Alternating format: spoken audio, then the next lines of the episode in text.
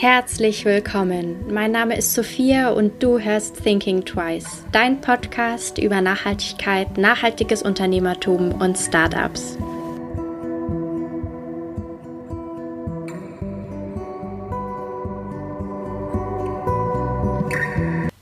Ist eine Plattform zum Leasing von Kleidung, anstatt sie zu kaufen. Linda erzählt euch in diesem Gespräch genau, wie das überhaupt funktioniert, wie sie und ihre Mitgründerin auf diese Idee gekommen sind und was für Struggles sie begegnet sind. Herzlich willkommen zu meinem Podcast. Heute habe ich die Linda bei mir zu Gast. Halli, hallo. Hallo. Schön, dass du da bist. Möchtest du dich mal ganz kurz vorstellen? Wer bist du denn? Ja, klar, gern. Also äh, ich bin Linda und ähm, ich bin eine der zwei Gründerinnen von Unown. Ähm, und Unown ist äh, eine Plattform, auf der man Kleidung leasen kann, anstatt sie zu kaufen. Mhm. Das heißt, wir sind ein Mietangebot ähm, und das allermeiste, ähm, wir haben einen starken Fokus darauf, sagen, nachhaltige Brands auch ähm, an den Start zu bringen. Und genau das machen wir seit letztem Jahr. Ähm, sind jetzt eigentlich mit der Konzeptphase, als wir so richtig begonnen haben, ja über ein Jahr unterwegs. Und äh, genau, bin hier in Hamburg, ähm, sind ein Hamburger Unternehmen. Ähm, ja. Könntest du, können wir mal so in der Zeit so ein bisschen zurückspulen? Wie bist du denn dazu gekommen? Oder was war auch so die Motivation dahinter, äh, so ein Online-Leasing-Konzept zu machen und dann auch noch für nachhaltige Mode oder so? Also wieso, wie bist du da so hingekommen? Äh, ja, auf jeden Fall über Umwege, würde ich sagen. Also ähm, eigentlich fing das damit an, dass Tina, meine, ähm, meine Mitgründerin, meine Partnerin und ich, wir ähm, haben jetzt einige Jahre schon zusammen irgendwie gearbeitet, in verschiedenen Konstellationen, ähm, immer so in Agenturen und Beratungen und kennen uns ziemlich gut aus dem Arbeitskontext und sind darüber auch ähm, Freunde geworden. Und wir haben einfach gemerkt, wie es bei uns so ein, eine Diskrepanz gibt, irgendwie ein Mismatch gibt zwischen der Art und Weise, wie wir sonst so einkaufen und konsumieren und uns durch die Welt bewegen und dem, wie das aussieht, sobald es um Kleidung geht. Mhm. Und im Endeffekt irgendwie, man ist irgendwie vegetarisch, vegan und irgendwie guckt, dass man, weiß ich nicht, kein Auto besitzt, weil es ist irgendwie, warum sollte man das haben? Ähm, und all diese Dinge. Und gleichzeitig irgendwie, sobald es um Kleidung geht, geht es doch irgendwie immer um Vielfalt und um Abwechslung und um Neu sagen, Neues ausprobieren und ähm, einfach so viel um Ästhetik, dass wir ähm, überhaupt also viel zu wenig mindestens mal auf Nachhaltigkeitsstandards irgendwie geschaut haben. Und das ist uns irgendwann aufgefallen und das war eigentlich der Startpunkt. Also am, am, ganz am Anfang stand erstmal die Frage, Gibt es überhaupt, wo gibt es diese nachhaltigen Brands? Wie sehen die aus? Und ehrlich gesagt hatten wir echt auch bis vor so zwei Jahren oder so auch noch das Bild von, sagen, Fair Fashion heißt irgendwie, ähm, und, oder bewusster Konsum von Kleidung heißt irgendwie Hess Natur und ähm, Waschbär. So. Mhm, mhm.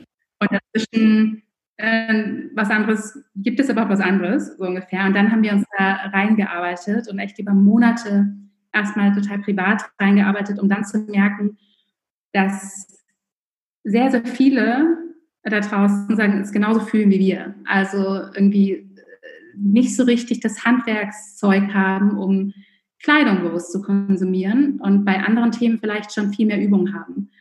Ähm, und das war so der Startpunkt und dass wir im Endeffekt gemerkt haben, es geht nur nicht um eine Auswahl und nicht nur um Wissen, welche Marken es gibt und so. Und sobald du in der Szene drin bist, merkst du, es gibt natürlich super viel Angebot, sondern es geht auch darum zu überdenken, wie wir die Ressource nutzen.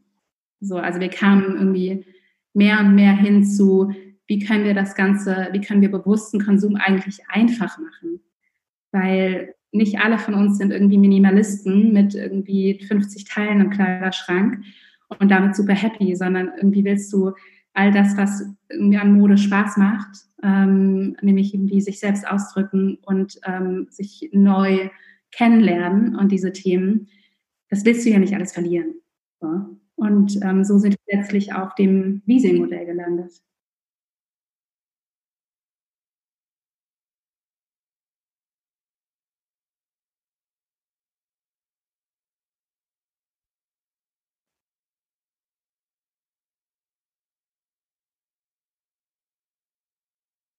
Jetzt von Mode.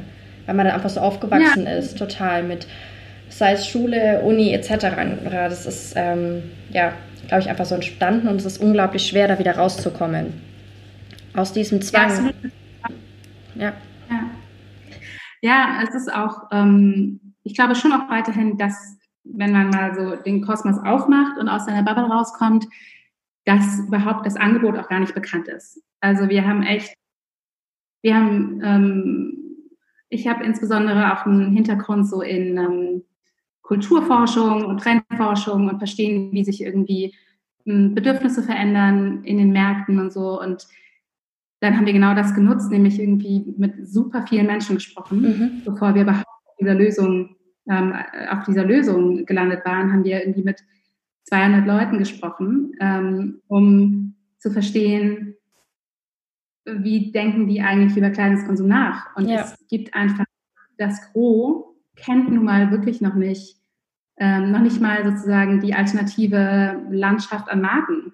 Also du kennst irgendwie Armed Angels ähm, ganz oft. Ja man kennt eben genauso diese Ikonen sozusagen von Hetz Natur und so. Und damit identifizierst du dich vielleicht erstmal nicht.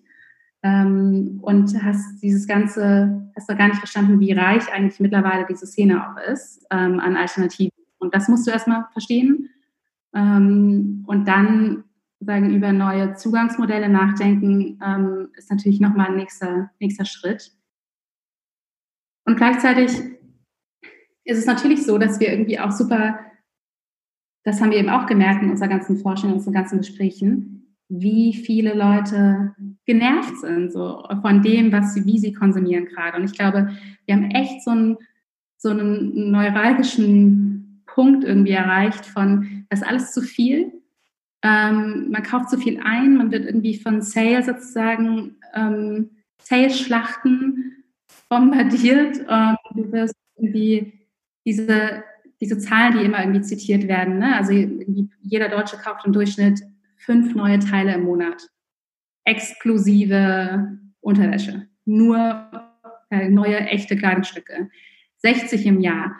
40 Prozent davon liegen mindestens ungetragen im Kleiderschrank rum. Es gibt Zahlen, die sagen irgendwie, eben, dass super viele Teile drei bis viermal getragen werden, bevor wir sozusagen sie vergessen und sie irgendwie im, Kleider, ähm, im, im Kleidermüll landen. So 70 Prozent oder so der Textilien landen immer noch einfach nur im Restmüll und nicht in der Text, nicht in, sagen, in, in geschlossenen Recyclingkreisläufen.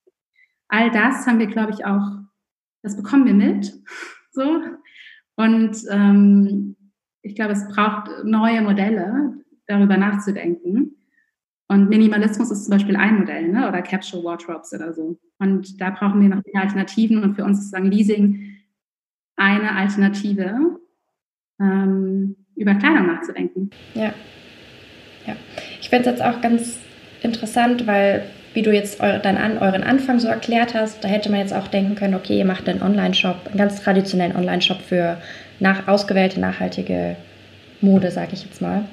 Ähm, aber ich finde es cool, dass ihr so über dieses neue Zugangsmodell zur Mode nachgedacht habt wie genau seid ihr dann dahin gekommen? Weil man kennt es ja von Autos so. Ich glaube, das ist das einzige, also das ist so das, was jeder kennt, so ein Leasing-Modell. Wie kann man sich das bei Kleidung vorstellen?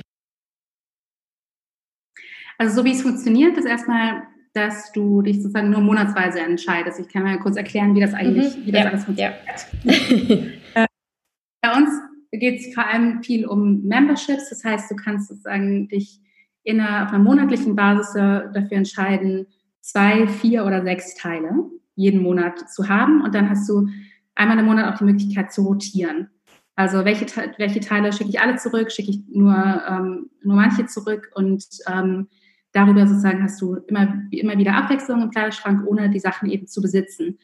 Ähm, wir bleiben in dem Sinne immer erstmal sozusagen die Besitzerin der Kleidungsstücke.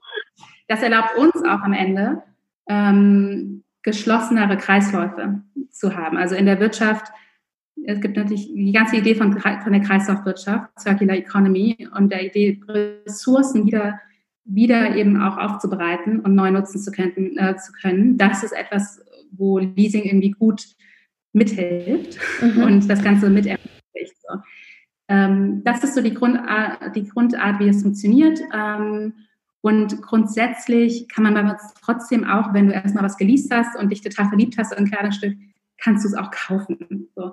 Das finden wir auch gut auf eine Art, weil wir glauben, damit sagen, bewusste Kaufentscheidungen ähm, ähm, treffen zu können. Also wenn jemand einen Monat lang einen Teil hat oder zwei Monate, das passiert ganz oft bei uns. Also dann hat, hat es jemand, ähm, eine Kundin zwei Monate lang, hat nochmal verlängert und trifft dann die Entscheidung erst. Ja. ist dann wirklich auch. Und das, da gibt es ja nichts Besseres. Also wenn darüber sozusagen ein Kleiderschrank ähm, entsteht, ist es super cool für uns. Ähm, genau. Und du hattest aber eigentlich gefragt, wie, wie sind wir jetzt auf diesem Thema gelandet? Ne? Ja. Ähm, Im Endeffekt über Marktrecherche und echt viel ähm, Marktforschung, wenn du so willst. Und das ist echt auch etwas, was, ähm, wenn ich so unter, über, über Unternehmertum insgesamt nachdenke, dann ist das immer so eine der ersten Themen, die mir einfällt oder die ich wichtig finde, ist einfach wirklich in der Tiefe zu verstehen, was ist irgendwie die Marktlandschaft gerade, was, was, was passiert gerade hier, ob das irgendwie jetzt beim regionalen Produkt ist direkt vor Ort oder eben bei, in unserem Fall auch irgendwie macht man auch internationale Marktrecherche und guckt sich an, welche Modelle gibt es eigentlich irgendwie in den USA und in China. Da gibt es nicht Modevermietung ähm, schon sehr viel und hier in Deutschland gibt es ein paar kleine Anbieter, aber es gibt eben noch gar keine Platzhirschen. Ähm, interessant, warum ist das eigentlich so? Und, ähm, und dann guckst du dir sehr, sehr, sehr genau den Markt an. Das ist einfach richtig Hausaufgaben machen. Das heißt, ihr hattet dann diese Idee oder dieses Bedürfnis, irgendwie so eine Alternative zum Besitzen, zum normalen Konsum, in Anführungszeichen, wie man den gewöhnt ist, zu schaffen und habt erstmal ganz viele Leute gefragt. Das heißt, so habt ihr eigentlich auch gestartet. Wir haben die Leute gefragt, wir haben nicht gefragt, irgendwie, was glaubst du, wie findest du Leasing, sondern wir haben Gesprächsabende gehabt bei Wein und Chips so ähm, und Online-Fragebögen gehabt und haben gefragt, wie, wie geht es dir eigentlich mit deinem Kleiderschrank mhm. und wie irgendwie kaufst du heute ein und welche Marken und warum und auf welche Plattformen und warum und ähm, wie sieht für dich eigentlich, wie sehr für dich ein idealer Kleiderschrank aus? Ja. Und dann kommst du auf, dann kommst du darauf, auf so die darunter liegenden Wünsche und, und, und Probleme und ähm, genau, also irgendwie wir sind nicht mit, wir hatten, wir hatten noch so, wir hatten keine konkrete Lösung. Wir hatten sagen Fragestellungen. Und das einerseits natürlich fragst du irgendwie Menschen und dann guckst du dir aber auch ein bisschen analytischer vielleicht die die Wettbewerbslandschaft an und sagen die, die sagen Unternehmen an, die, unter, die in diesen Märkten unterwegs sind und ähm, machst sozusagen Marktrecherche. Ja. Mm, was waren dann so eure nächsten Schritte? Ihr habt dann auch gemerkt, dass da der Bedarf anscheinend da war oder dass da Problem oder dass man so ein bisschen Probleme mit seinem eigenen Kleiderschrank hat, sage ich jetzt mal. Oder mhm. da irgendwie ein Loch ist, was auch immer. Ähm, was war dann so euer nächster Schritt? Wie kann man sich das so vorstellen? Weil ich finde das sehr abstrakt so. Ähm, jetzt habt ihr auch sehr, eigentlich eine sehr große Größenauswahl. Das, das stellt man sich jetzt auch mal vor, ihr habt ein riesengroßes Lager. Und es war erstmal sehr umfangreich, das alles zu planen. Oder wie stellt man sich das vor? ja, genau. Also ich meine, am Ende, ähm, wir kommen so aus der digitalen ähm, Produktentwicklung. Das heißt irgendwie ähm, Apps und digitale Services und digitale Geschäftsmodelle. Ähm, und so musst du dir vorstellen, denken wir wahrscheinlich auch. Also wir kommen eben, wir kommen nicht aus der Textilbranche und wir kommen, wir haben beide auch keinen Fashion Management Hintergrund oder so, ähm, sondern Tina hat einen IT-Hintergrund und ich habe irgendwie einen starken so Forschungs- und, und Marketing-Hintergrund, würde ich mal sagen. Mm. Und so gucken wir da drauf. Und das ist natürlich nicht das allereinfachste Geschäftsmodell, was wir uns da überlegt haben, weil es eben äh, nicht einfach nur eine kleine App ist oder so. Ähm, und da muss man tatsächlich eine ganze Menge ähm, planen und überlegen, wie man das jetzt eigentlich angeht. Ich glaube, es ist so ein bisschen einerseits das, was eh klar ist. Also du musst dir irgendwie überlegen, was ist denn jetzt eigentlich, wie sieht denn ein Businessmodell aus, wie sieht ein Businessplan aus und dann macht man natürlich solche Dinge, dass man einen Businessplan schreibt, einen Finanzplan schreibt und so weiter. Also so die Klassiker. Ähm, ich glaube aber, das muss man alles machen und das ist alles super wichtig und gleichzeitig muss man wahnsinnig so beweglich bleiben ähm, in dem Korridor, so den man sich setzt. Also wir haben irgendwie, wir werfen auch ständig Dinge über Bord und wenn, wenn wir sehen, dass das nicht funktioniert, ähm, was wir uns denken, dann müssen wir es halt neu denken und anders machen. Und dann musst du irgendwie Pläne sozusagen on the go schmieden und kannst jetzt irgendwie nicht sagen, das haben wir uns aber so vorgestellt. Ähm, und man lernt natürlich unheimlich viel dazu. Und ich glaube, eine sehr wichtige Komponente, also sagen zwei sehr wichtige Komponenten. Das eine ist wirklich irgendwie beweglich bleiben ähm, und auch so ein bisschen ähm, Tina sagt immer irgendwie Progress over Perfection, also vielleicht irgendwie erstmal 80-20, das so erstmal ausprobieren, ob es klappt und später irgendwie perfektionieren. Ähm, und das andere ist, es gibt im Zweifel immer Menschen, die das schon mal vor dir gemacht haben. Und du kannst dir auf jeden Baustein, irgendwie, man muss das nicht immer, man muss nicht immer das Rad irgendwie neu finden. Und ähm, es gibt wahnsinnig viele Ressourcen, natürlich irgendwie im Netz, und auch bestimmt irgendwie von Städten und aber auch vor allem im persönlichen Netzwerk ähm, an anderen Gründern, an irgendwie Menschen, die eine spezielle Expertise haben, ob es jetzt Recht ist oder Steuerberatung oder weiß ich nicht. Ähm, und die muss man einfach involvieren. Die freuen sich ja auch. Ja, total. man wird ja gerne gefragt. Ähm, und das muss man, das macht einen so viel schneller. Und man kann sich so viele Fehler sparen, wenn man einfach klug darauf guckt, wen man eigentlich alles kennt und wie man die aktivieren kann. All dieses Wissen. Das glaube ich auch. Mm, wie habt ihr euch beide oder auch du dich so in der Rolle als Gründerin wahrgenommen? Auch so in Bezug auf Reaktionen von außen. Jetzt auch, weil du gesagt hast, euer Geschäftsmodell ist ja sehr, auch sehr kompliziert und vielschichtig. Wie wurde das so auch wahrgenommen? Auch so von der Anspruchshaltung vielleicht auch an euch durch andere? Ja, ja. also ähm, hm, das ist eine sehr gute Frage. Ich muss ein bisschen graben und überlegen, wie das eigentlich war. Ich hatte das Gefühl, für uns war relativ schnell klar, wir sind sozusagen in der Startup-Welt. Ähm, wir sind nicht in einer, irgendwie, wir gründen sagen physisches, in einem Store oder so, oder wir gründen irgendwie Gastronomie oder so, wo du vielleicht als Ansprechpartner die städtische Gründungsbehörde, vergessen Existenzförderung oder so ähm, hast oder irgendwie mit Banken sprichst. Das war klar, dass irgendwie auch mit unseren Ambitionen, die wir haben, ähm, das ganze Ding groß zu machen, dass wir in der Startup-Welt sind. Das heißt, sagen, das Ganze ist nicht einfach umzusetzen und die Wahrscheinlichkeit, sagen, dass irgendwie aus zehn Wettbewerbern, die es gibt auf dem Markt, es nur irgendwie ein oder zwei schaffen, ist relativ hoch. Das ist sagen, das, was ein Startup definiert vielleicht im Vergleich zu Selbstständigkeit und Existenzgründung per se. Mm. Und damit war irgendwie klar, also bei der städtischen Existenzförderung, die haben das nicht verstanden, äh, ehrlich gesagt, was wir, was wir wollen und was wir machen. Und ähm, da haben wir irgendwie nicht so hilfreiches Feedback bekommen. Da war uns recht schnell klar, das sind keine Adressen, für die, die für uns funktionieren. So, das ist ein total persönlicher Fall jetzt, aber ähm, da haben wir eigentlich nur gehört, na ja, aber da brauchen Sie ja bei Banken nicht zu fragen, ob Sie da einen Kredit bekommen. Also da, ja, das ist uns klar. Danke. Genau, ich glaube, das war so ein, ähm, ein Thema, dass man schon wissen muss, wo ist denn jetzt eigentlich deine, wo ist dein Umfeld, in dem du dich aufhältst und mit wem sprichst du dann? Ähm, genau, und ansonsten, ich glaube, so was das persönliche Umfeld anging, ähm, haben wir echt viel gehört, super viel gehört, wie mutig das ist und was für, was für ein irgendwie großer Move. Ich glaube, wir waren auch beide, sagen eher so in Karrierepositionen und haben da irgendwie hatten da ziemlich sichere und, und erfolgreiche Positionen sozusagen, die wir halt geschmissen haben.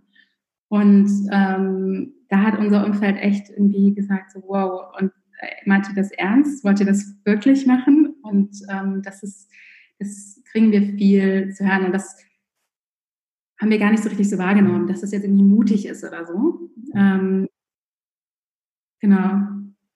Ja, ich finde es spannend. Ich, ich glaube jetzt zum Beispiel, wenn ein Mann sich in eurer Position selbstständig machen würde, würde das ganz anders wahrgenommen werden. Wäre wahrscheinlich nicht so auf eine, auf eine Art und Weise mutig, die dieses Sicherheitsdenken im Hintergrund mhm. hat, kann ich mir vorstellen. Also ihr hattet jetzt gute Positionen, ja. ihr hattet einen sicheren Job und dann kommt wahrscheinlich auch irgendwie immer so gleich Familienplanung mit äh, rein von den, vom sozialen Umfeld und oh Gott.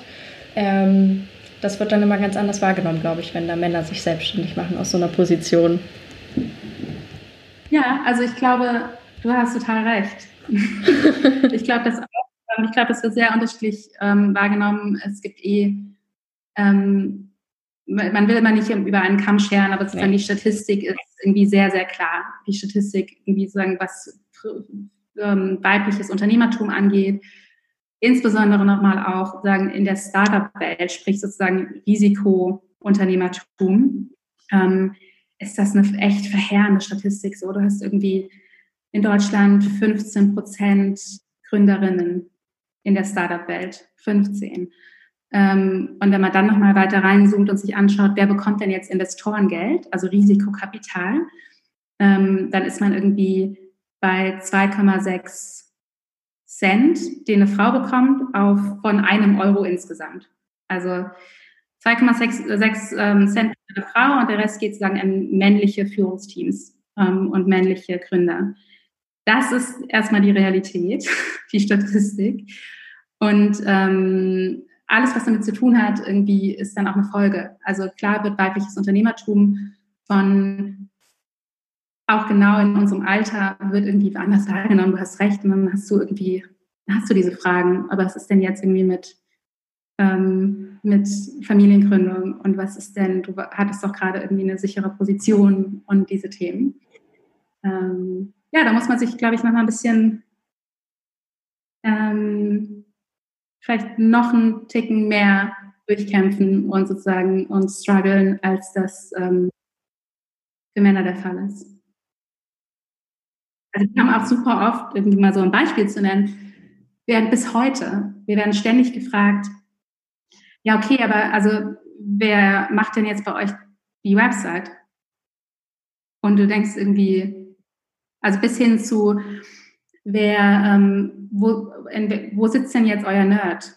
Das ist sozusagen O-Ton, Fragen, die wir gestellt bekommen, was ja wirklich auch echt eine Frechheit einfach ist, weil es sagen sofort an, dass wir äh, die Kompetenz nicht dazu haben, das selbst zu machen. Und tatsächlich ist das ja so. Also wir machen das ja einfach selbst. Und ähm, das ist irgendwie traurig und trotzdem, es macht einen wütend und es macht einen traurig und man irgendwie ist zwischen irgendwie, man will kämpfen dagegen und manchmal ist man es natürlich irgendwie auch leid zu kämpfen.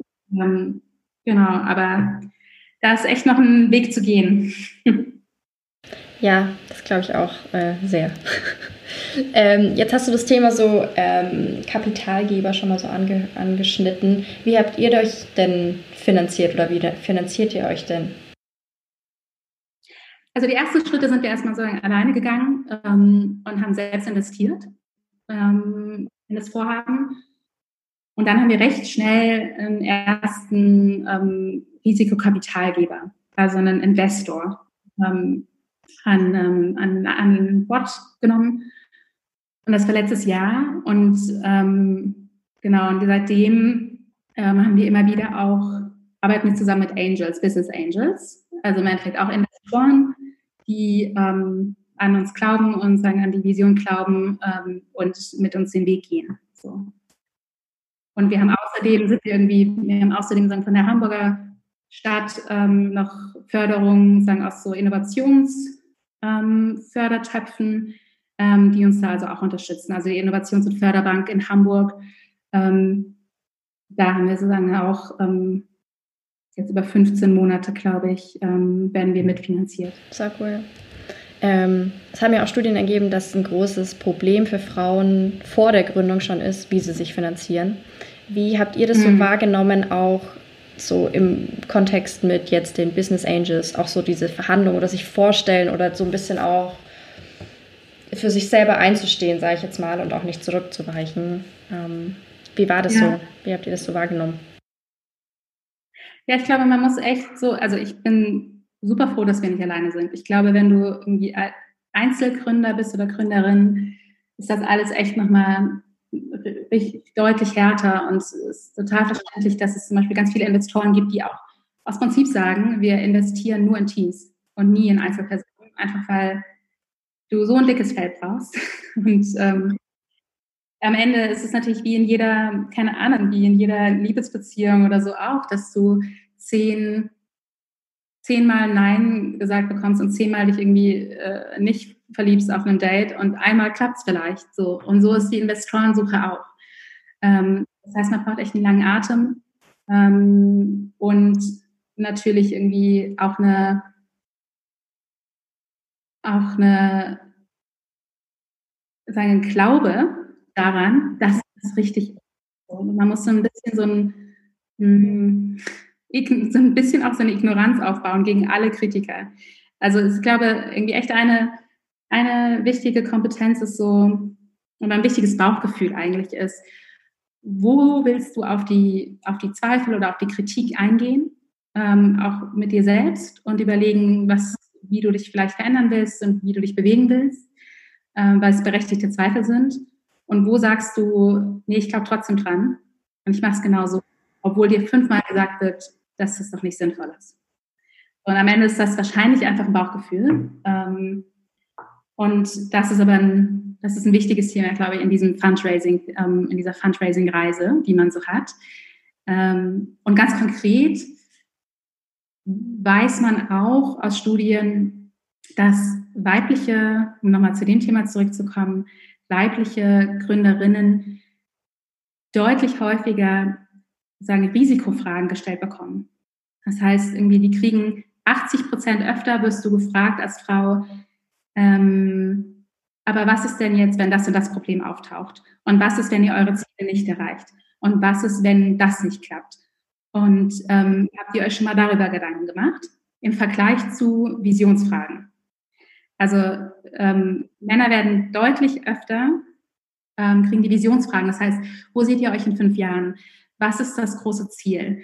Ähm, wie kann man das Ganze noch größer denken? Ja, also positive Fragen. Positive Fragen versus irgendwie kritische Fragen. Ähm, und das ist etwas, wo man sich auch erstmal eine, eine Strategie zurechtlegen muss, wie man eigentlich damit umgeht, ähm, dass man ständig sozusagen Problemorientierung mitbekommt. Ja, ja, total. Ja, das kann ich mir vorstellen, dass, dass man dann wirklich auch sich ein dickes Fell zulegen muss, um auch eben diesen durchgehenden kritischen Fragen, die ja gar nicht, die sind ja auch nicht böse gemeint wahrscheinlich von denen. Es ist wahrscheinlich auch einfach nur, ja, wahrscheinlich Gewohnheit. Oder wenn, sie, wenn ein männlicher Investor einen männlichen Gründer vor sich hat, dann ist so gleich so Bonding vielleicht, weiß ich nicht. Ja, klar. Also das gibt auch ganz viele Stimmen, die sagen, am Ende brauchst du einfach mehr, mm, auch mehr Frauen auf Investorenseite ne? und weibliche Business Angels und mehr, um das Ganze auszugleichen. Also es ist dann, die Land, dann geht es da genauso wie auch in, was man so diskutiert, diskutiert über, sag mal, Frauenquote in der Wirtschaft oder irgendwie die aktuelle Diskussion, irgendwie, ob man jetzt eigentlich in der CDU auch mal eigentlich irgendwie ein bisschen irgendwie überlegen sollte, wie man weiblichen Nachwuchs hinbekommt. Also ähm, das ist dann anders. Am Ende ähm, muss man sich irgendwie der Ungleichheit so bewusst sein und dass das immer auch so Bias mit sich bringt ähm, und ähm, muss sich bewusst werden, wie man damit umgeht. So, das kann eigentlich kann, kann man jetzt auch nicht irgendwie als Gründerin, kannst du jetzt auch nicht darin sagen, das als Entschuldigung nehmen ähm, und irgendwie in, sagen, nur kritisieren, aber es ist etwas, was eine Realität ist, so, mit der du, wofür du irgendwie einen Plan brauchst und überlegen musst, wie du damit umgehst. Ja. Das stimmt. Gut, aber du hast ja auch schon gesagt, so einen Plan sollte man sich sowieso machen. Aber das sind natürlich dann konkrete Handlungspläne, die man sich auch sozusagen im Kopf durchspielen sollte. Ja, genau. Und will ich irgendwie, wie kann ich eigentlich aus jeder äh, Problemfrage ähm, immer auch irgendwie, wie kann ich das immer einfach nutzen, um dann am Ende zu sagen, aber eigentlich mein Ziel ist ja, in 2022 ähm, 50.000 Kunden zu erreichen. Das einfach ähm, taktisch besser umsetzen. Ja, ja. Wenn du jetzt schon sagst 2020, ey, was sind denn so eure Ziele? Wir wollen natürlich einfach das, das Angebot und den Service ähm, breiter machen und mehr Menschen, ähm, für mehr Menschen öffnen ähm, und auch dafür sorgen, dass einfach viel mehr von uns erfahren. Ich glaube, dass immer noch diese ganze Szene ähm, Modemieten und die ganze Idee ähm, echt noch in den Kinderschuhen steckt, auch gerade im internationalen Vergleich und man noch so viel auch einfach erstmal erklären muss, inwiefern das eigentlich Sinn macht und warum das jetzt irgendwie cool ist und wie es funktioniert. Also ähm, da gibt es einfach noch viel Aufklärungsarbeit ähm, und die, ähm, das ist ein Ziel von uns, das zu leisten und darüber ähm, einfach zu wachsen, so einfach wie es ist. Und letztlich so unsere Vision ist, dass wir, dass einfach so 40 Prozent unseres Kleiderschranks, den wir so zu Hause haben, dass die nicht mehr Besitz sind, sondern dass sie einfach rotieren und wir es schaffen, alle einfach ein bisschen weniger zu besitzen äh, und sinnvoller miteinander irgendwie die Ressource Kleidungsstück zu nutzen. Das ist im Endeffekt die, so der Polarstern, auf den wir, auf den wir hinarbeiten. Und ganz praktisch heißt das, dass wir im Anfang September werden wir uns eine App von uns geben. Krass, voll ähm, cool. Ja, das wird, das wird richtig cool. dass unsere, die Members, ähm, die wir haben, also, dass sie ihr ganzes Kleiderschrankmanagement sozusagen mit uns machen können und dann einfach ganz einfach sagen können, das behalte ich, das schicke ich zurück, ähm, das will ich jetzt doch kaufen, das wird alles irgendwie mit, mit ähm, einzelnen Klicks sozusagen möglich sein. Ähm, das passiert jetzt. Wir sind mit echt coolen ähm, Marken gerade am Sprechen, dass wir die ähm, alle noch an Bord bekommen. Ähm, genau, insofern passiert viel so in, in, der, in der Customer Experience, wie es am Digital heißt. Also sozusagen, ist so, wie heißt das denn auf Deutsch? Weiß ich nicht. Customer Experience. Ist, ist was es ist. Ist, was es ist, ja. Ich glaube, das versteht man.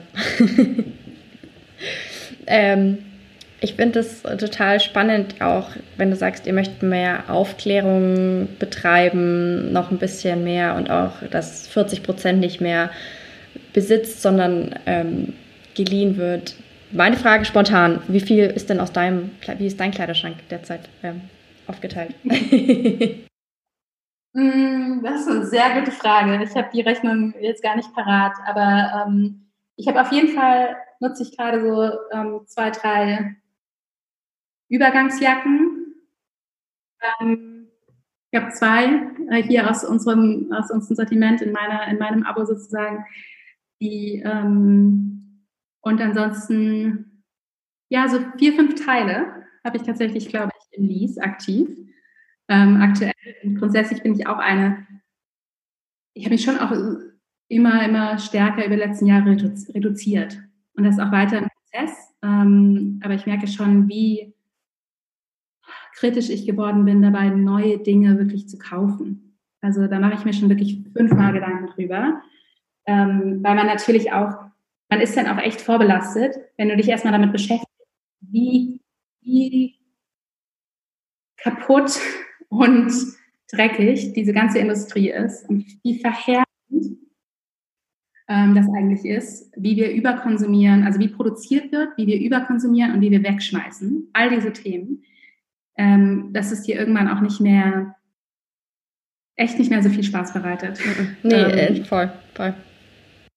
Bei irgendwie, weiß ich nicht, bei ASOS und irgendwie und wo auch immer einzukaufen. Ähm, und dann, ja, naja, aber es ist ein Prozess. Also am Ende irgendwie, manchmal sieht man ja trotzdem Dinge und denkt sich, ach, aber wäre doch irgendwie ganz nett. das, ähm, ähm, ja, ich finde weiterhin irgendwie, äh, ich glaube, Leasing ist da super cool, weil es so diesen Impuls, den man hat, den, den man spürt, jetzt irgendwie ein schönes Sommerkleid zu haben äh, oder eine sinnvolle Übergangsjacke, ähm, weil es diese Impulse quasi befriedigt. So. Ja, total. Und ich meine, dein Stil oder deine Anforderungen an ein Teil kann sich ja innerhalb von einem Jahr total ändern und dann hast du im nächsten Jahr das Kleid nur noch rumliegen. Das sind ja auch nochmal Sachen, die dazukommen, ähm, die Absolut. wahrscheinlich auch jeder kennt und jede. Von daher, wenn du dann für drei Monate dir ein Kleid leasen kannst. Ja, total. Ich meine, die Größe ändert sich oder der Geschmack ändert sich oder hm, weiß ich nicht, wir haben auch so digitale Nomaden zum Beispiel in unserem Kundenstand, die sagen, ich bin nur die Hälfte des Jahres da, ich habe überhaupt keinen festen Wohnsitz. Das ist total cool. Ich habe irgendwie meine 20 Teile insgesamt, mit denen ich reise. Und das ist mega. Dann kann ich das irgendwie noch ergänzen und auf die Klimazone anpassen und so. Das sind natürlich, ist nicht die Mehrheit unserer Kunden, aber das gibt es auch. Ähm, irgendwie anlassbezogen. Dass Leute irgendwie eine Graduierungsfeier hatten wir schon. Wir hatten eine, ähm, eine Kundin, die das, die ihr Hochzeitskleid über uns geleast hat. Wir haben gar keine Hochzeitskleider, aber sie hat einfach so ein, schönes, ein sehr schönes Kleid und das hat sie als Hochzeitskleid genutzt. Ähm, das sieht man auch bei uns in unserem Instagram. Das ist einfach irgendwie, da ging mir das Herz auf, als ich das gesehen habe. Ja, das ist total schön. Mm, jetzt wären wir schon bei meiner allerletzten Frage. Ich glaube, das hast du während dem Interview jetzt schon alles äh, beantwortet. Aber um das nochmal kurz zusammenfassen, was wäre so kurz und knapp, was würdest du jemanden raten, weitergeben, Learnings, die du gerne am Anfang gewusst hättest ähm, oder Learnings, die du gerne weitergeben würdest? Einfach. Der Heilige Also, ähm, sich mit anderen Gründern vernetzen, idealerweise und sich Mentoren suchen, idealerweise aus irgendwie aus der Industrie oder mit einem vergleichbaren Geschäftsmodell, ähm, irgendwie, wo es Überschneidungen auf verschiedenen Ebenen gibt. Also ähm, das ist für uns, das, das macht so viele Wege kürzer. Ähm, das würde ich unbedingt von vornherein mitdenken. Ähm, priorisieren, priorisieren, priorisieren. Das habe ich auch in einem ähm, Interview von euch gelesen. ja, das ist echt so, man, es gibt irgendwie eine Million Themen und wir wissen irgendwie, man weiß und man darf sich nicht verheddern. Ähm, man darf irgendwie an seinen eigenen Ambitionen, man darf nicht sozusagen als schöner Schwan sterben. Ähm, und das ist echt wichtig, sich immer wieder, und da helfen ja irgendwie auch Tools, also irgendwie so ähm, Priorisierungsframeworks oder ähm, mit einem gewissen Art von sagen ähm, Performance ähm, ähm, Framework zu arbeiten oder so, die dann, wo du sagst, okay, für die nächsten sechs Wochen machen wir folgende drei Themen. Die teilen sich wie folgt in folgende zehn Untermaßnahmen auf oder so. Und jetzt rennen wir. Wir machen in der Zeit nichts anderes. Nur das, was irgendwie dringend notwendig ist, keine Ahnung, Rechnung bezahlen oder so. ähm, sogar das auch hinauszögern, weiß ich nicht. Ähm, also das, das hilft echt, sich sinnvoll zu priorisieren. Mm. Und dann, glaube ich, das sind schon mal so die wichtigsten Sachen. Ähm, und wenn man in einem Team ist, ähm, da echt sich selbst irgendwie immer im Loop halten, gegen, also gegenseitig im Loop halten. Ähm, nicht nur was den Arbeitsstatus angeht. Also es ist eh klar, dass man dann irgendwie ein gutes Projektmanagement-Tool hat ähm, und sich morgens einmal hört, was man jetzt eigentlich macht und so. Aber es ist auch wichtig, glaube ich, sich emotional, psychologisch, wie auch immer, mental ähm, im Loop zu halten. Und so, dass klar ist, irgendwie die Person hat gerade irgendwie viel Energie oder wenig Energie, ähm, weil man ist echt verheiratet miteinander und ähm, das muss über längere Zeit gut funktionieren. Und da willst du natürlich nicht, dass, dass es da irgendwie zu, zu Spannungen oder so kommt. Ne? Das wäre auf jeden Fall ein wichtiges Thema, glaube ich, da so eine Klarheit Klarheit miteinander zu haben ähm, und nicht Dinge unausgesprochen zu lassen. Ja, das glaube ich auch super wichtig. So eine gute Kommunikation im Team und auch so eine transparente Organisationsstruktur, sage ich jetzt mal, die damit ja einhergeht, ja. Das war tatsächlich meine allerletzte Frage. Ähm, ich werde natürlich euren, heißt es dann Shop? Nennt man es Online-Shop oder Online? Ist egal, wie du das. Nein. Genau. Ich würde das dann genau als Shop. Ja, okay. unseren Service. Euren, ich werde euren Service natürlich äh, in den Show Notes verlinken und auch euren Instagram-Account, damit die Hörerinnen und Hörer euch finden können. Bedanke mich mega für deine Zeit und deine ganzen spannenden Insights. Ähm, ja, danke dir. Sehr, sehr gerne. Sehr, sehr gerne.